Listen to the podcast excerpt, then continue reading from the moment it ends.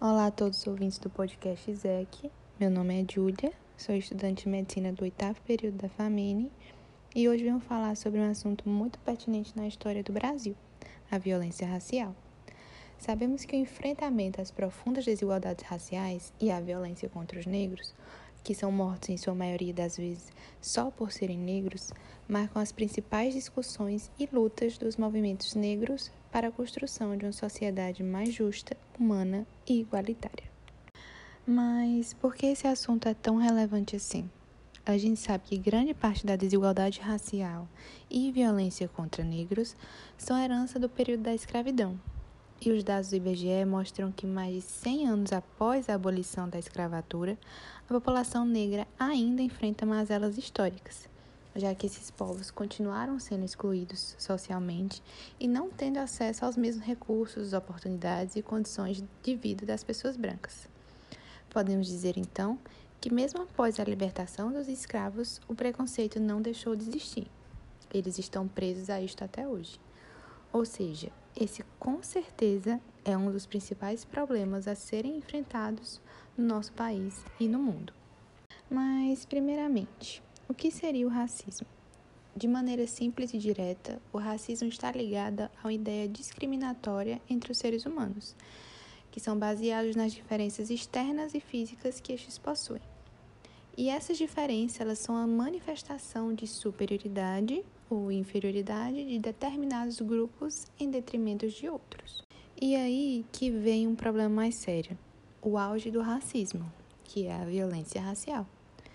Sabemos que esses dois eles estão bastante atrelados, e apesar de ser um tema de âmbito mundial, o negro do Brasil sempre esteve submetido a vários tipos de violência, que vão muito além da força bruta. A violência racista do branco é exercida, antes de tudo, pela destruição de sua identidade como sujeito negro. Assim, ele é obrigado a adotar modelos incompatíveis com seu próprio corpo pela internalização forçada dos valores e ideais do branco. E eles fazem isso para se sentirem aceitos dentro de uma sociedade que é altamente preconceituosa. E ao falar das diferenças corporais, temos como exemplos mais banais e frequentes o cabelo liso, ou melhor, entre aspas, o cabelo alisado, e a busca pelo nariz fino, através de procedimentos estéticos. E agora, sabendo disso, podemos adentrar a mais um termo que pode nos esclarecer muitos fatos atuais, que muitas vezes não são tão visíveis e evidentes quanto parece. Estamos falando do famoso racismo estrutural. Vou tentar simplificar. Por exemplo, em uma sociedade como a brasileira, certos tipos de padrões foram criados e consolidados com base em uma visão patriarcal, machista e racista de mundo. Ou seja, a estrutura dessa sociedade possui o racismo como um de seus componentes principais há anos e anos. E a discriminação racial está, infelizmente, enraizada na sociedade de forma consciente ou inconsciente em todos os aspectos, sejam eles políticos, econômicos e sociais. Vamos lá. Pondo em prática, temos que no aspecto social, por exemplo, estudos mostram que os jovens negros são as principais vítimas de homicídios no país. O número de homicídios de pessoas negras aumenta na mesma proporção que a de branco diminui, e mais da metade das mulheres assassinadas em um ano são mulheres negras. Já na parte econômica, há diferença salarial em mais de 70% entre negros e brancos, e a participação de negros no quadro executivo e de gerência nas 500 maiores empresas do país é menor do que 5%. Dados chocantes, não? Pois é.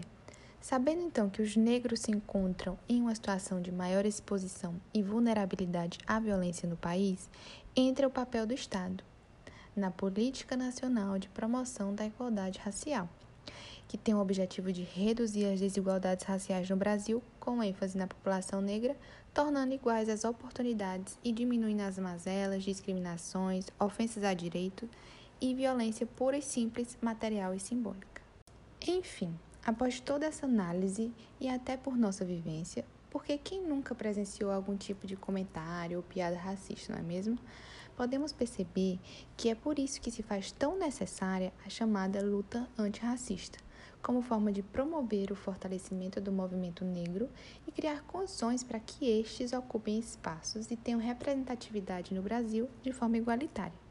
E com certeza, depois de todo o debate, transparência e sugestões aqui apresentadas, eu pude trazer algum tipo de contribuição que permitam discussões com real significado de que vidas negras importam, não só como uma hashtag de rede social em casos isolados, mas como um lema de vida que precisa ser colocado em prática por todos nós todos os dias.